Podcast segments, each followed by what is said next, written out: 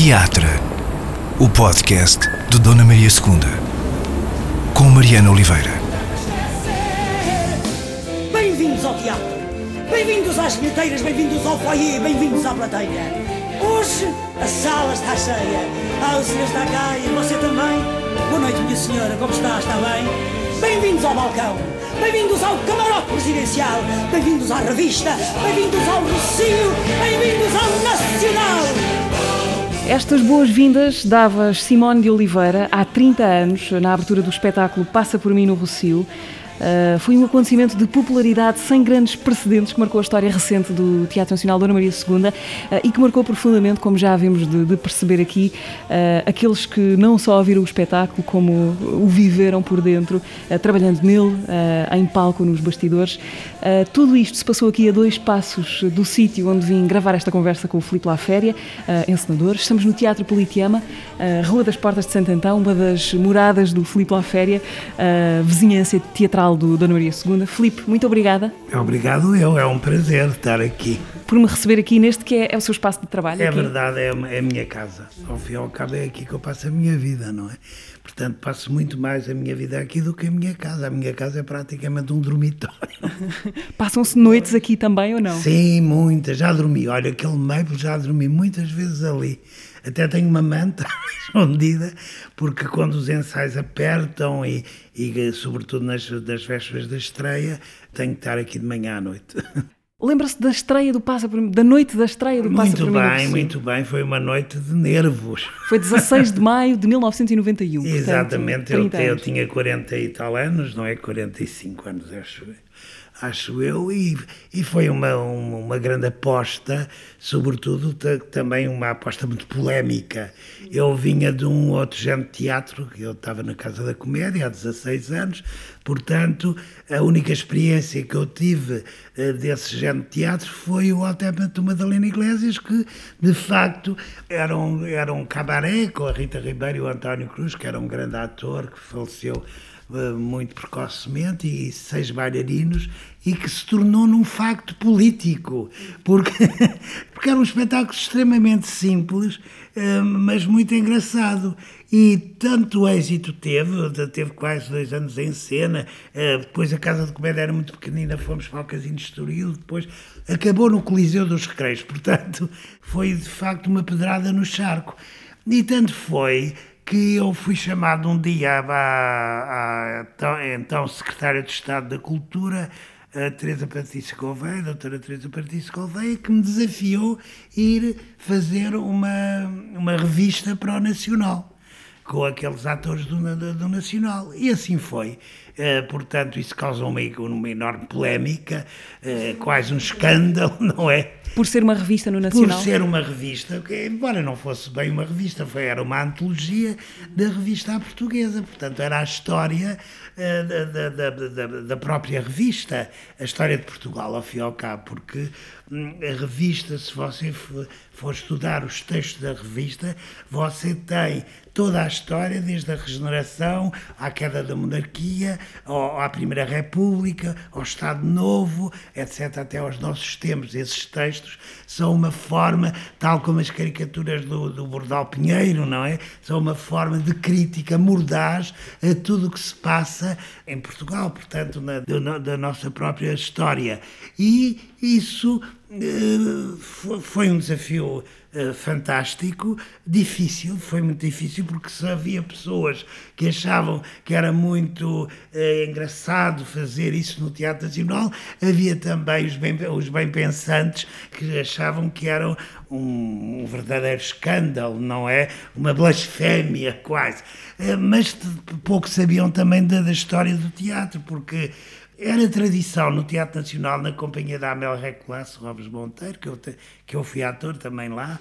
Aliás, a sua estreia como ator é no Teatro Nacional. Exatamente. Uhum. Mas era tradição sempre fazer uma revista por ano. Eu lembro-me, eu lembrava-me que era muito, muito jovem e lembrava-me da Palmira Bastos e da Amel Recolasso a fazer uma pequena revista, era assim para um fim de festa, digamos, e lembro-me perfeitamente da Palmira Bastos a fazer uma rábula de revista e da Mariana e da Lourdes Norberto, portanto, de todos os atores do Teatro Nacional.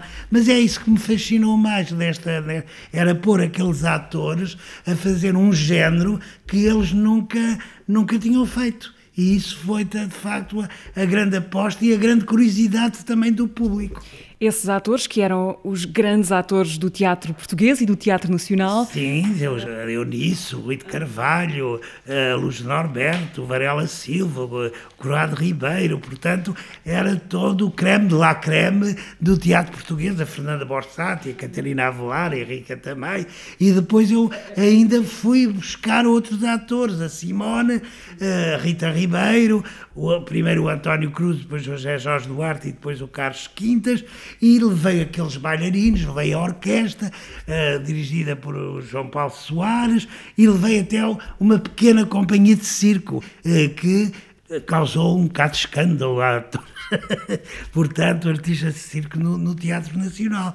E, e, e, de facto foi um, foi um enorme, um enorme sucesso uh, irrepetível. Para que pudéssemos ter um acesso mais direto a esse tempo e esse espetáculo, uh, eu falei com algumas pessoas que, que, trabalharam consigo nessa altura, trabalhadores do teatro, uh, muitos deles que se mantiveram no teatro até, até hoje. Sim, sim. Uh, e portanto gostava que ouvisse o que eles disseram sobre essa altura. Ah, muito bem. Eles são a Paula Martins, que entrou para o teatro justamente nessa altura como assistente de camarim. Uh, o Manuel Guicho, que estava no teatro desde a, desde a reabertura, depois do incêndio, e que fez a direção de cena do, do Passa por mim no Rocio, e também a Cristina Vidal, que foi, que foi ponto nesse espetáculo. Desde maio de 1991 eu estava a passar férias no Porto e um dia a minha mãe telefona-me porque trabalhava no Teatro Nacional e diz-me eh, queres ir trabalhar para o teatro como auxiliar de camarim? Então se queres às sete da tarde tens que cá estar. E eu disse ok. e conhecia a magia dos bastidores. E a, a revista baseava-se realmente numa homenagem à revista, que era lindíssima, tinha momentos fantásticos. Uh, e o elenco em si, o elenco era um elenco fabuloso. Nunca mais teremos um elenco parecido. Nunca mais. Eu nunca se tinha feito naquele teatro um espetáculo de revista, não é?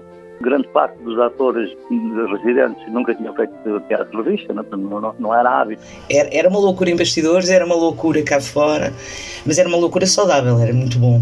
E foi um espetáculo que, por exemplo, na noite que, que fiz a estreia, não é? Eu lembro, eu saí de lá, eram 3 ou 4 horas da manhã, e quando saí já havia pessoas na, na, na rua à espera que abrisse outro dia às duas da tarde. Eu lembro-me que nos últimos espetáculos, já, já estávamos mesmo nos últimos espetáculos, o Igor Sampaio não usava hum, verniz para colar as, as barbas e, e punhamos a fita cola de, de, dupla face. E houve um dia que eu não sei como é que fiz aquilo. Que eu colei as, as fitas ao contrário, portanto a parte de cima estava para baixo e ele entra em cena com a barba ao contrário. E ele em cena dá uma deixa dizer que tinha aquilo ao contrário. E eu cá em bastidores, não é? Super aflita porque ele tinha as barbas ao contrário. Por exemplo, tinha o animal, tinha a burra, nós tínhamos uma burra cá, era só um espaço para a burra e todos os dias a burra tinha que se buscar lá embaixo ao elevador, vinha no monta-cargas. Vivia no, no, no piso zero do teatro e depois eh, ele puxava para a cena e ela lá estava a contracenar com a Henriqueta Maia que também lhe apanhou as manhas e então ela fazia coisas muito engraçadas com a burra e parecia que a burra lhe respondia porque ela dava-lhe uns toques ligeiros no focinho e ela ia dizendo que sim ou que não. Aquele espetáculo acho que fica na memória de todos nós que trabalhámos ali as filas eram a perder de vista, portanto davam a volta ao teatro inteiro. Eu tive 41 anos lá no teatro e fiz uh, muitos espetáculos e, e, esse foi um dos, dos, grandes espetáculos que eu fiz. Não é? Foi o espetáculo que mais me marcou na minha vida, na minha carreira de ponto, já lá vão 43 anos, aquele foi o que mais me marcou. O Filipe Laféria trouxe essa magia toda ali dentro no Teatro Nacional.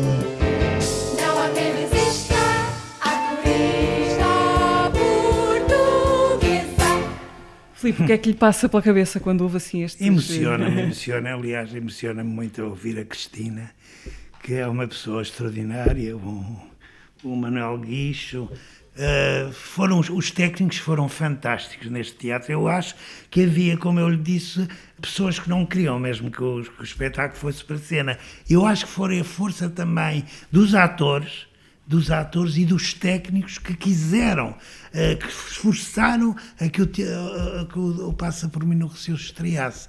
A eles eu devo e o público também deve uh, aos técnicos e aos atores extraordinários. Eu há bocado não falei na São Gelapa, a minha querida amiga, o João Perry, era de facto o creme de la creme do teatro português. Uh, o Manuel Coelho foi extraordinário, Paula Mora, eles são todos ma maravilhosos. Se eu, se eu, não estou a dizer os nomes todos é porque não me lembro agora, mas, mas eles estão todos no meu coração, porque foram de facto atores que eles davam tudo por tudo, porque até técnica da revista é um bocado diferente também da, da técnica do, do, do, do, do teatro de texto, não é? Tem que se ter uma, uma alegria, sobretudo uma alegria, uma dádiva total.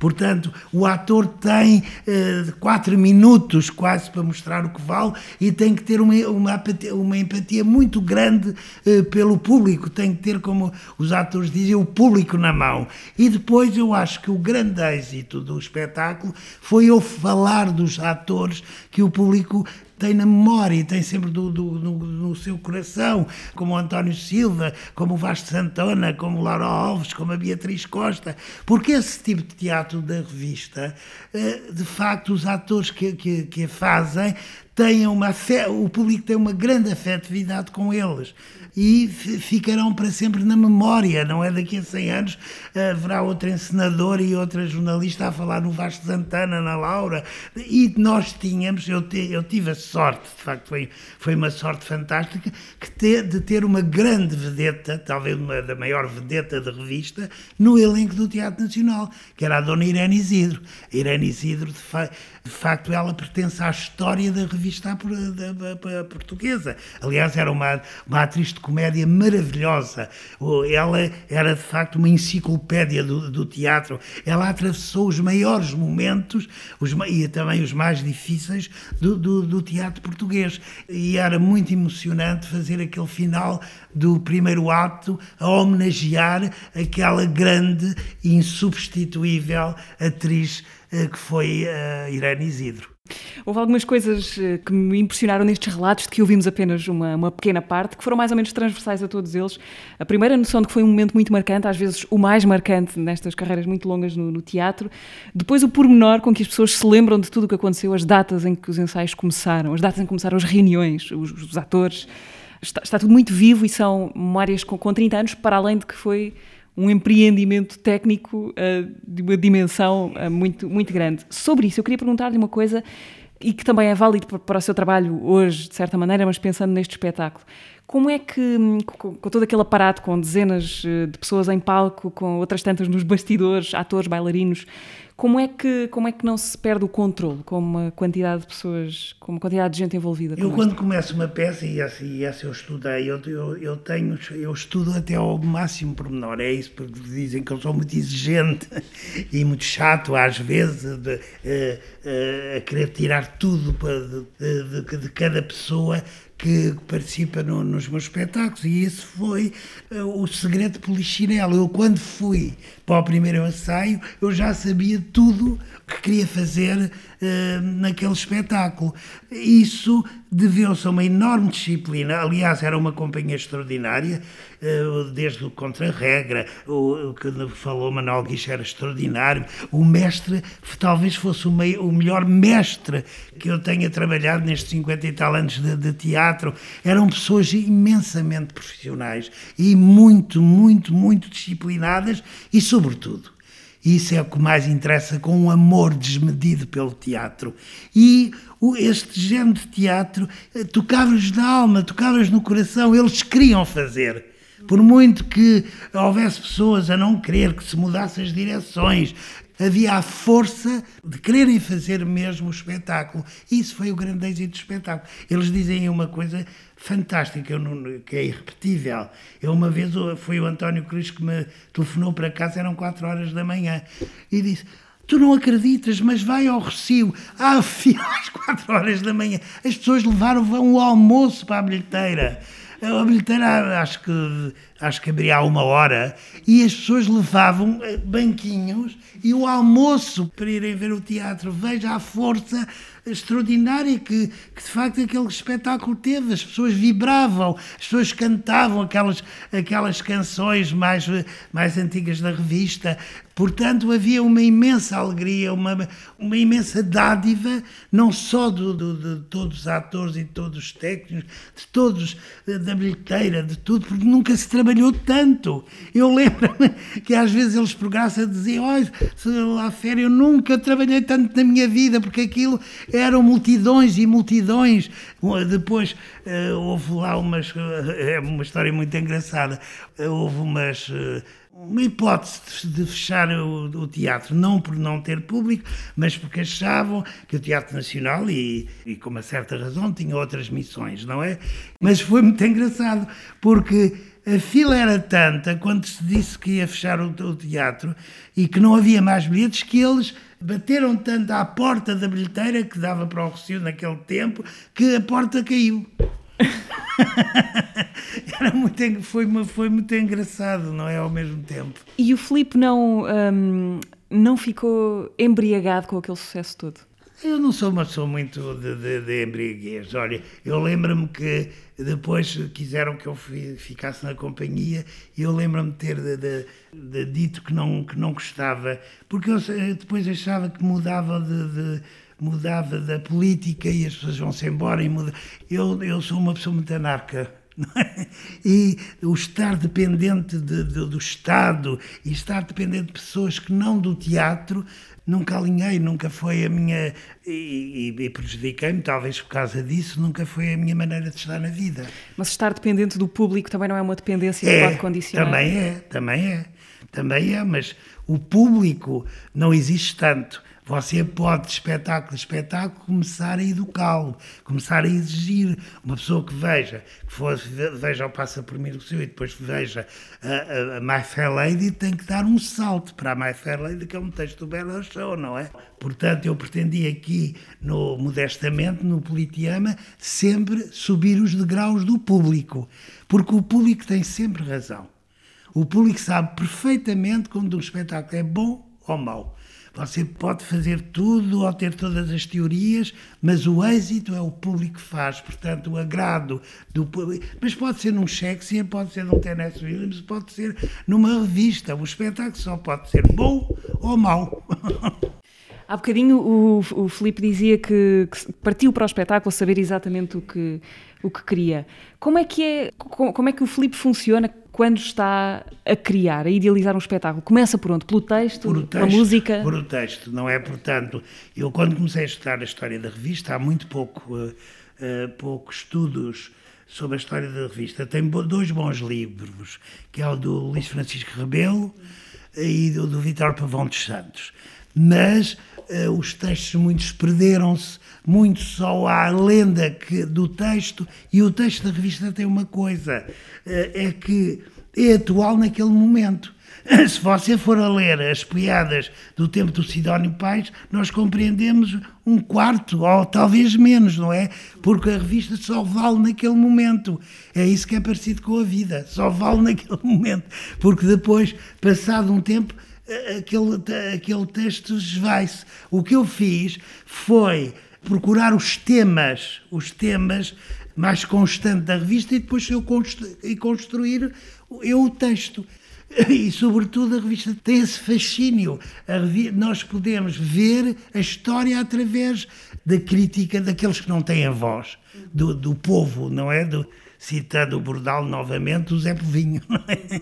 E arrasem completamente os senhores do poder, não é? Uh, embora a revista, na minha. A segunda revista que se faz é, chama-se Fossilismo e Progresso. Eu acho que eram as chefes de quadro, o fossilismo e o progresso.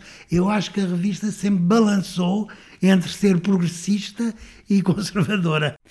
Ouvimos ali falar nos, nos testemunhos que ouvimos da história da burra, da burra que o Filipe instalou na, no, piso, no piso zero do, do teatro. Exatamente. A burra que às tantas já, já reagia às deixas da Henrique. Exatamente, era uma grande homenagem à Beatriz Costa. A Beatriz Costa tinha a sua burra, que, é, que eu acho que era um burro, que era uma jerico, não é?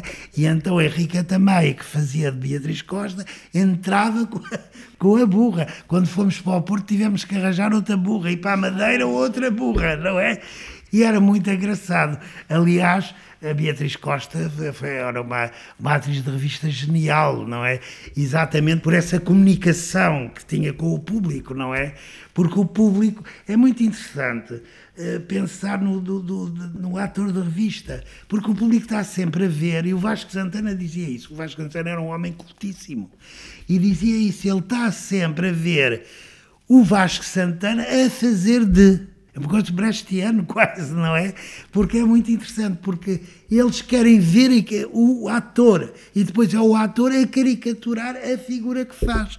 Portanto, tem que ter essa distanciação e esse gozo e, e essa comunicação, esse pescar de olho ao público. Eu estou a fazer fantal, eu estou a fazer, mas sou eu. É isso que é extraordinário na revista.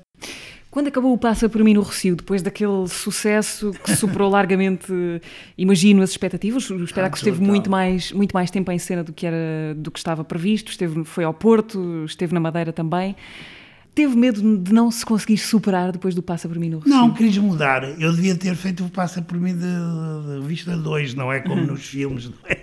Mas não, eh, fiz a Maldita Cocaína, que foi o primeiro grande musical que se experimentou em Portugal havia uma grande uma grande também um grande preconceito. Portugal é cheio cheio de preconceitos de que o público não gostava de musicais o público só gostava de revista. E eu eh, quis provar um, um, pouco que o público aquilo que eu lhe disse há bocado se o espetáculo for, foi, se for bom o público uh, corre e gosta do espetáculo e então fiz a maldita cocaína, com muitos dos atores, até atores cedidos pelo Teatro Nacional, como o Rui de Carvalho, como o Croado Ribeiro, como o Manuel Coelho, ai, como o Varela Silva. Eu devo dizer, em homenagem ao Passa por mim no Rocio, que eu tive uma enorme ajuda. Porque eu era um, um encenador completamente de outro género de teatro, não é? Eu vinha de fazer a Agostinho, o Mário Colado, a Margarida Ursenar, portanto, era, era, um, era um encenador de outro género. E quem me ajudou imenso, mas imenso, porque era um, era um homem perfeitamente sabedor do teatro, era um homem que ao, de manhã já estava no teatro e que me ajudou não só no Passa por Mim no Rocio, como também na reconstrução do Teatro Politeama, foi o Varela Silva.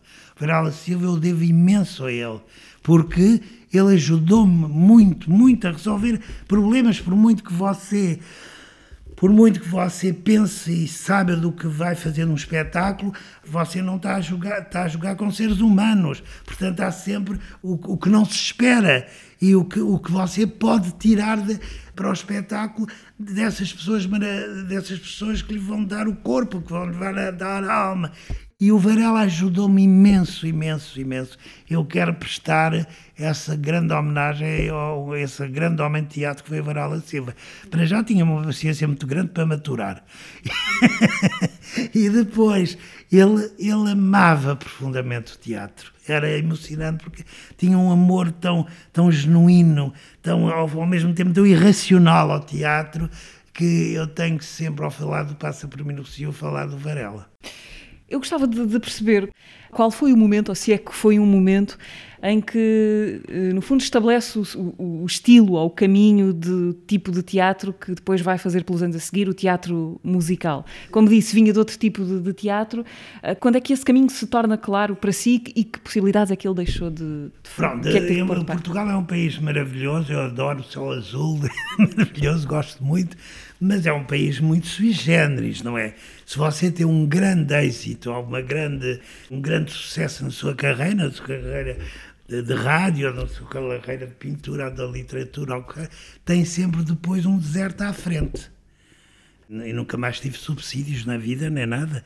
Portanto, há sempre, em Portugal, há sempre esse rancor às, às pessoas que fazem sucesso. O Essa de Queiroz fala, fala, muito nisso, não é? E já é um lugar comum dizer-se que, que o Camões acaba com inveja, etc. Mas uh, uh, depois os anos foram bastante difíceis. Bastante difíceis. Os porque, anos a seguir ao sim, Passa por mim sim, porque vivíamos no. Portanto, o passo que por mim foi durante o cavaquismo, não é? Uh, Insultaram-me tudo, até diziam que era encenador do cavaco, encenador cavaquista, não sei, coisa que não, que era absolutamente injusta, e depois tive de facto anos do, que atravessei o deserto, não é? E só as coisas começaram aqui a melhorar quando comecei a recuperar o Teatro Politeama os anos foram bastante difíceis, não é? Mas porquê? Porque não havia oportunidades? Qual foi? Não, porque não tinha dinheiro. Tão simples como isso, não é? Eu nunca fui muito, eu nunca fui subsidiado, não é? Portanto, eh, os concursos do Ministério da Cultura até até depois desisti de há anos e anos e anos que não concorro, não é? Por exemplo, neste neste momento tão difícil que nós estamos a atravessar, já tenho o teatro fechado há há 13, 13 ou 14 meses, há 13 meses, eu ainda não recebi um tostão, não recebi um cêntimo, não é? Portanto, é sempre muito difícil. Há um certo preconceito perante as pessoas que, que têm público, que fazem um teatro uh, mais para o chamado grande público. E uh, após o Passa por Negocio, sofri um bocadinho disso.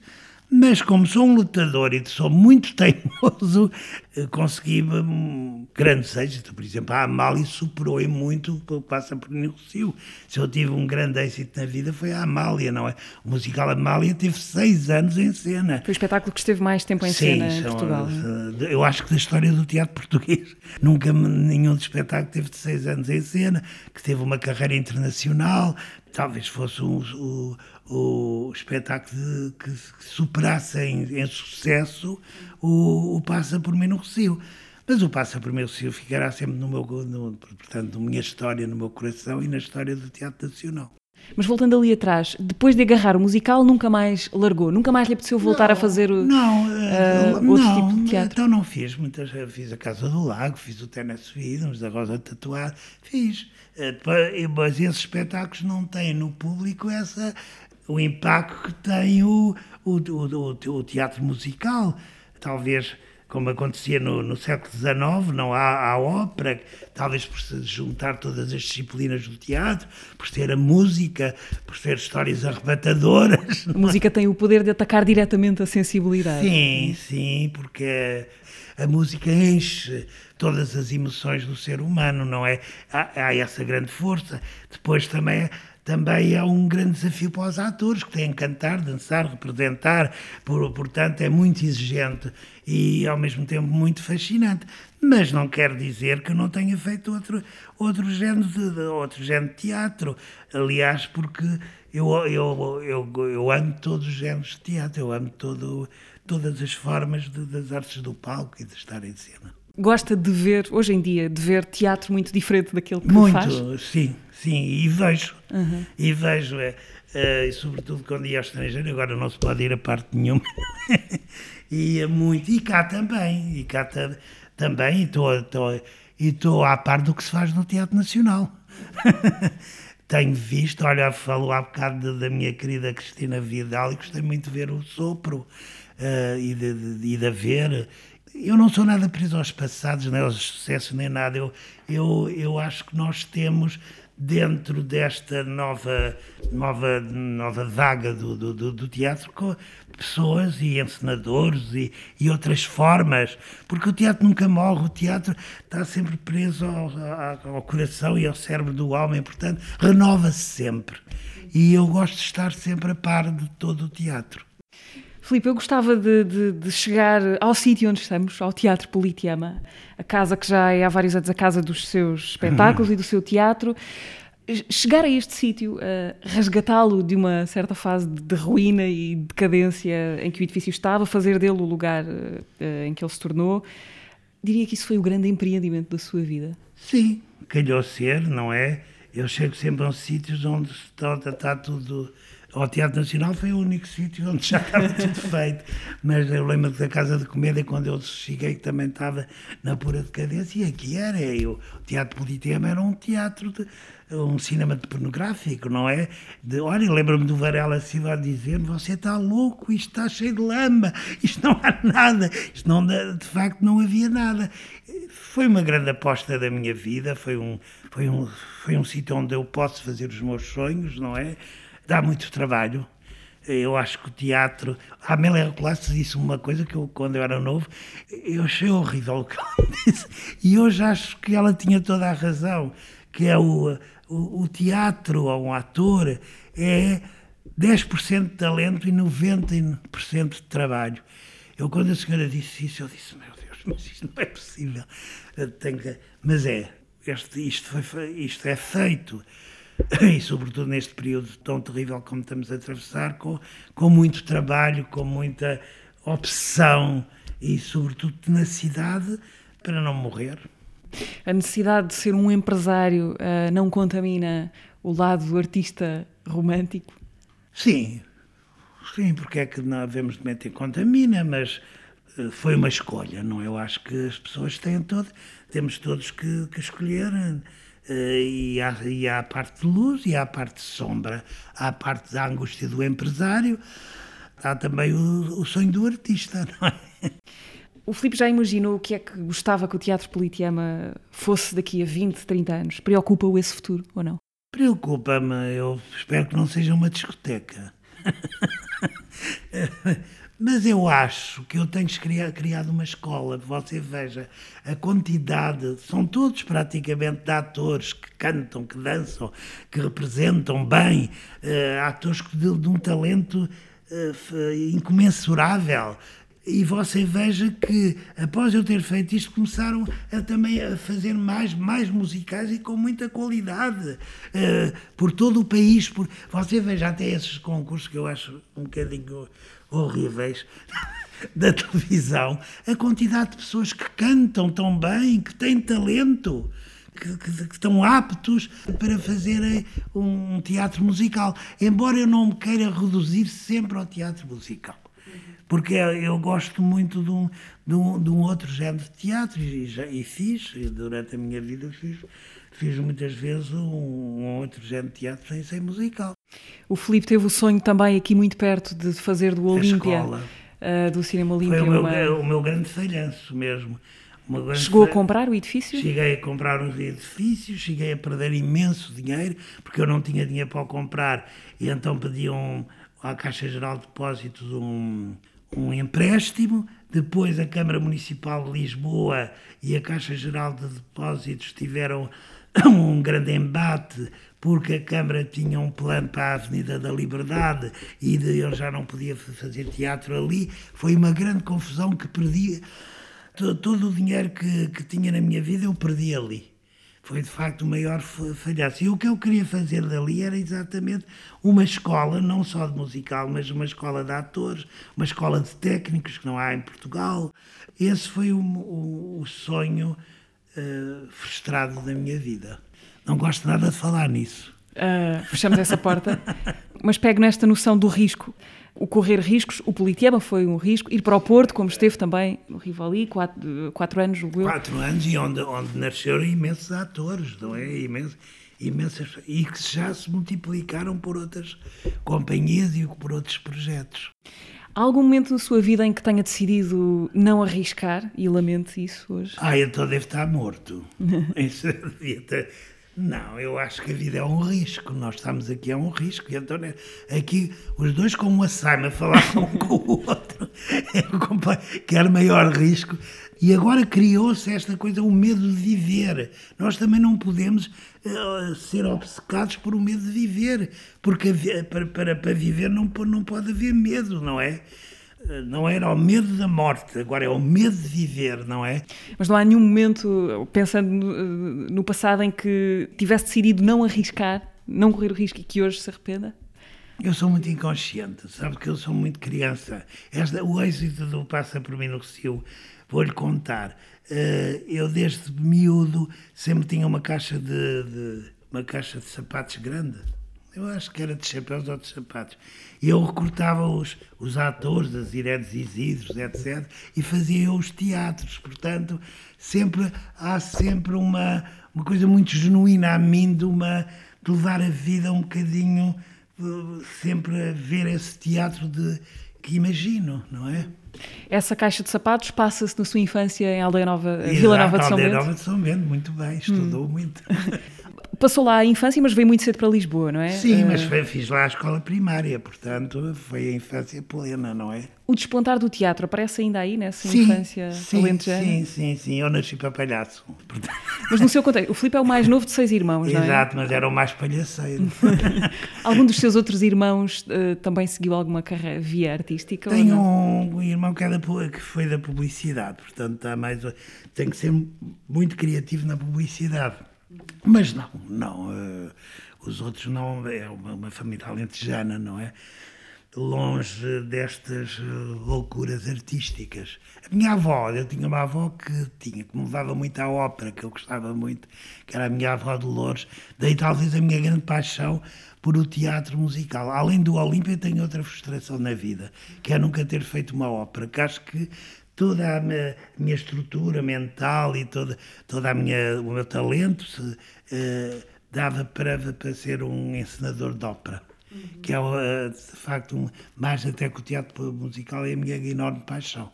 Eu acho que faço teatro musical por eh, os musicais, porque são óperas pequenas, talvez. Então é essa sua avó Dolores que o apresenta ao teatro? É aí que aparece o teatro para si? Ir a um espetáculo? porque essa ela tinha uma é... biblioteca muito boa. Eu, eu acho que venho para o teatro pela palavra, porque eu escrevia muito logo de miúdo e, de- e talvez porque lia os livros, até impróprios para a minha idade, não é? Quando era miúdo. E isso levou-me ao gosto da palavra. Eu comecei pronto, a escrever no Diário de Lisboa Juvenil, que era do Mário Crestrim, e depois do Urbano, e comecei a escrever e é, foi a poesia talvez que me levou para o teatro. Portanto, a paixão, a paixão por inventar vidas, inventar personagens, inventar situações, não é?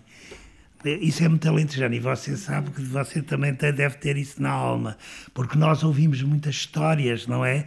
Eu lembro-me que adorava, quando era miúdo, estar a ouvir as, as minhas tias e os meus tios a contarem histórias, as histórias eh, que a realidade alentejana é uma realidade mágica, não é?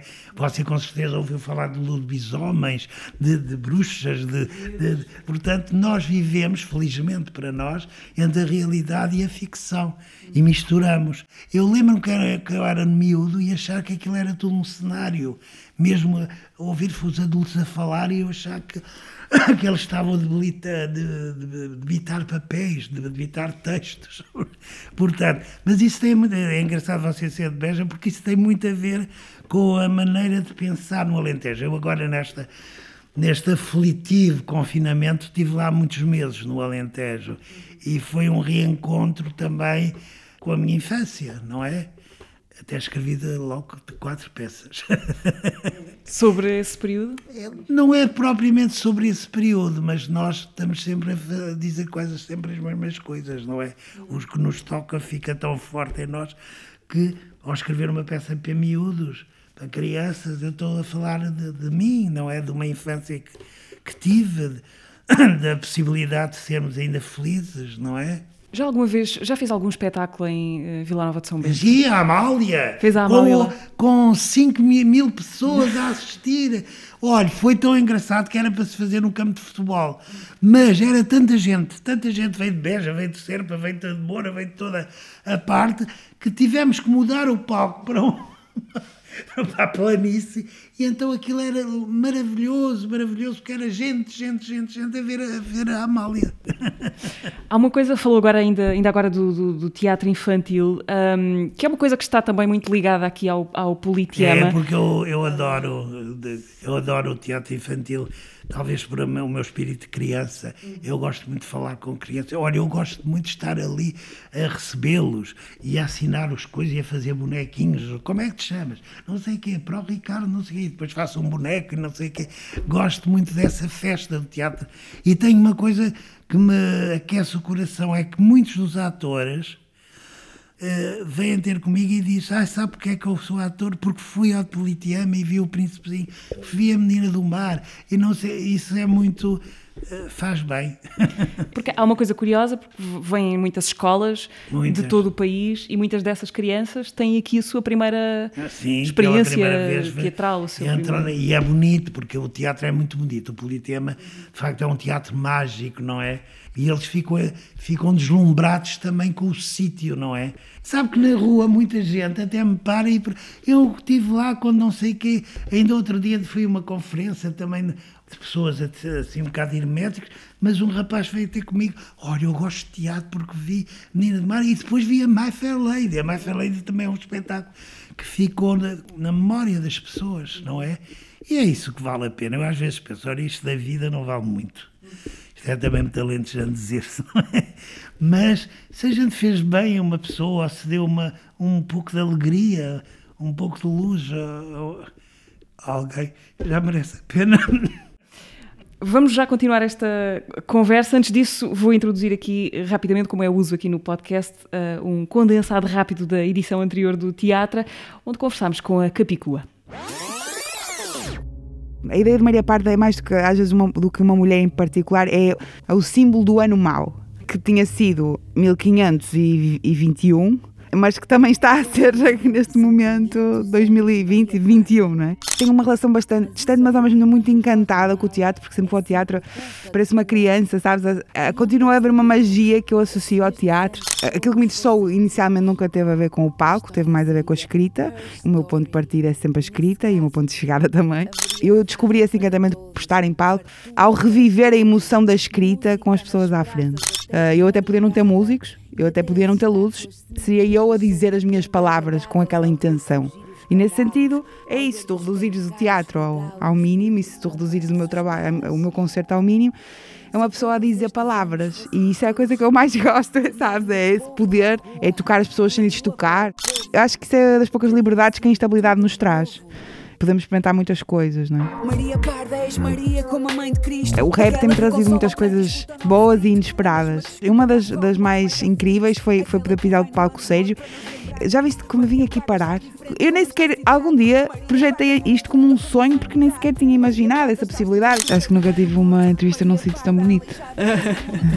Maria Parda, se tens sede, eu também tenho. E é uma Capicua foi a rapper convidada no episódio anterior do teatro. Voltamos à conversa com o Felipe Laféria. Viemos uh, gravar esta conversa ao Teatro uh, Politiama. Uh, Felipe, eu gostava de, de, de, lhe pedir uma sugestão de qualquer coisa que tenha visto, ou lido, ou ouvido nos últimos tempos que queira deixar a quem nos ouve em jeito de, de sugestão. Olha, eu acho que deste confinamento tem coisas horríveis, mas teve uma coisa maravilhosa, que é este é estes teatros que eles transmitem. O Teatro Nacional faz isso. Olha, eu vi a, a última hora e vi o sopro exatamente na internet. E costumo eh, espreitar muito o National Theatre, em que tem peças maravilhosas. Eu, eu aconselho, porque são espetáculos. Eu ouvi a Gata Enteadozinho que canta uma encenação formidável. Os Anjos da América, eh, a, Eletra com Harry Miller, eh, são espetáculos maravilhosos que por 2 euros ou 3 euros ou uma, nós podemos ver isso eh, isso é extraordinário e é também a forma de mostrar que nós estamos vivos eu também ponho uh, os meus espetáculos também de, na, na internet e eu acho que é uma forma de, de darmos o melhor que nós temos para dar a um público muito vasto. Também aconselho, como eu como sou também, parecendo que não, porque sou do musical e das revistas, mas eu gosto muito de ler, não é? E eu acho que nestas comemorações que estão a fazer de Dante, eu acho que há três pessoas, uh, escritores marcantes no pensamento humano, uh, na minha opinião, não é? Que é o Dante, o Shakespeare e o Cervantes. E eu acho que é tempo de lerem. É difícil começar, mas depois é uma viagem surpreendente a Divina Comédia. uma visita aos clássicos, convido para visitar os clássicos. Filipe, há mais uma coisa que eu, que eu gostava que ouvisse. Desta vez há uma pergunta, duas perguntas até. Um, vai falar-lhe alguém que também já, já falou aqui, o Manuel Coelho, ah, uh, que foi ator do. Maravilhoso. Uh, é ator do, do, elenco residente do Teatro Nacional Dona Maria II, com quem trabalhou no Passa por mim no Recio e, e, noutras, e noutras vidas também. Então o Manuel deixou-lhe uma pergunta. Cá vai. Viva Grande Felipe! Incumbiram-me de te fazer uma pergunta, mas na realidade, e porque uma das qualidades que adoro em ti é a megalomania, acabo por fazer o dobro. Um dos momentos marcantes da minha vida no teatro foi quando, em 1973, te vi fazer uma notável interpretação em Fuente Ferruna, numa encenação do Carlos Avilejo no Teatro Experimental de Cascais. Ainda hoje tenho a tua imagem na minha memória. E aqui nasce a primeira pergunta. Sendo tu um excelente ator, quando decidiste abandonar a carreira, por certo sentiste saudades de pisar de novo as tábuas do palco. Ficou por fazer alguma personagem que idealizavas interpretar? Passemos à seguinte. A primeira vez que me cruzei contigo a trabalhar foi quando tive a felicidade de ser convidado pelo Mário Viegas para integrar o grupo Feira da Ladra que tu e o Mário tinham criado. Voltámos-nos a encontrar no Nacional. E aí tive a felicidade de integrar o elenco do Passa para mim no Recio e de também ser diretor de cena e de turnê do espetáculo e foi uma experiência notável o trabalho contigo. Esse trabalho continuou no teu grande empreendimento que foi o Teatro Politeama, onde tive o privilégio de integrar aquele maravilhoso musical que escreveste e dirigiste, Maldita Cocaína. E é aqui que nasce a segunda pergunta. Sempre felizmente pensaste em grande, o que curiosamente para alguns portugueses é um defeito quando deveria ser uma grande qualidade. E focando-me nos teus pensamentos de grande amante de teatro e enorme visionário, a pergunta que se coloca é: qual o sonho que tens para cumprir? Obrigado, Felipe, por tudo. Para já um grande, um grande abraço e sentido abraço ao meu querido Manuel Coelho, que é um companheiro de estrada desta, desta, desta vida que muito prezo e que eu acho que é um belíssimo ator e também como o Varela Silva, um homem que ama profundamente o teatro. Eu lembro-me ver o Manuel Coelho ainda no Teatro Campolido, um jovem muito, muito novo, mas cheio de talento. Portanto, é sempre um prazer falar dele. Porquê é que eu desisti de ser ator? Eu nunca desisti de ser ator, eu represento todos os dias. É porque é muito absorvente ter tanta coisa, não é? Depois eu. Eu gostei muito de ser ator, por exemplo, na cronocópia, porque eu gostava muito do Luís Miguel e do Jorge e do Avilés. Eu gostei muito de ser ator, mas eh, a minha carreira eh, foi muito breve, foram 14 ou 15 anos não sei, acho que foram 14 anos ou assim, mas eu tive logo os, os grandes papéis todos que uma pessoa pode, pode imaginar. Fui o Romeu Julieta, no Romeu Julieta, no, na, na Luzia. Eu, gosto, eu gostava muito de representar, eh, mas ao dirigir, eu acho que um diretor não deve ir para o palco porque não tem ninguém para, para o corrigir, não tem ninguém que ele confie e diga não faças isso, olha, para descobrir uh, alguém que me descubra a mim, eu, eu sempre tive esta missão de descobrir os outros e não, e não me descobrir a mim no palco. Mas eu, eu, eu acho que, como ator, não era mau ator, era bom ator e que me realizei e gostei muito de fazer as, as peças e, sobretudo, essa, a Fonte Verruna, que era uma personagem fascinante e que lembro-me que tive críticas e acho que um prémio em, em Barcelona, no festival, porque eu dava tudo por tudo, como dou tudo por tudo, porque amo do teatro. Mas deixa-me perguntar aqui se, não sendo ator, não tem uh, pena de, de, de, não partilhar a alegria do espetáculo por dentro? Uh, porque, no fundo, o que o Filipe faz é vender duas horas de, de alegria, de, de festa. Uh, a alegria de quem está fora tem a mesma intensidade? Tem, tem, tem. Sobretudo quando, quando atingimos. É muito raro, mas quando se atinge a perfeição. Quando há uma cena que não podia ser melhor que aquilo. Por exemplo, eu tinha um prazer imenso ver o Rui de Carvalho a fazer As Árvores Morrem de Pé. Havia uma cena que eu podia ter um grande problema, ou estar muito triste ou muito alegre, mas eu ia a correr ver o Rui de Carvalho fazer aquela cena nas árvores morrem de pé, porque de facto atingia o sublime. Também me aconteceu isso com uma atriz, com a Noémia Costa na Piaf, ela fazia a amiga de Piaf, e havia uma cena em que ela se ia despedir da Piaf que estava a morrer, e era tão sóbria, era tão sentido, era tão tão bonito que ela fazia e ao mesmo tempo tão simples que eu ia todos sempre a correr. Essa alegria eu acho que é uma alegria tão grande como representar. A segunda pergunta do Manuel Coelho. O, o grande sonho que ainda tem? Já teve, depois dos empreendimentos todos que já lhe passaram pelas mãos? Eu, eu costumo dizer que devia, que acho uma injustiça, nós não vivemos tão pouco vivemos 80 ou 70 anos, ou 100, mesmo 100 é muito pouco. Eu precisava, para cumprir os meus sonhos, por menos, nada menos que 300 anos. Portanto, acho que sou nisso insaciável, porque sou um sonhador. Ainda bem, a vida é um sonho, como dizia o Caldeirão de La Barca. Filipe, hum, a sorda ou o ensopado de borrego? Olha, deram-me um ensopado, eu comi nesta Páscoa um ensopado maravilhoso, divino. Gosto mais do borrego, talvez. A sorda tem muito pão, mas gosto. Agora gosto muito da sorda. Eu tudo o que seja alentejano eu gosto. Ainda por cima está aqui paredes meias com a Casa do Alentejo. Exatamente, com a Casa do Alentejo, onde se come magnificamente e é preciso o público também não só vir ao teatro, como vir a estes restaurantes maravilhosos da Baixa e não deixar os teatros e esta, este sítio maravilhoso que é o coração de Lisboa morrer. Filipe, muito obrigada por Obrigado. esta conversa. Foi um, foi, um, foi um prazer. Foi um grande gosto conversar consigo. Filipe Laféria foi convidado do teatro desta quinzena, em cima dos 30 anos do Passa por mim no Rocio, ah, uma marca da história deste teatro, uma marca bem viva ainda na memória daqueles que fizeram parte desse empreendimento de larga escala.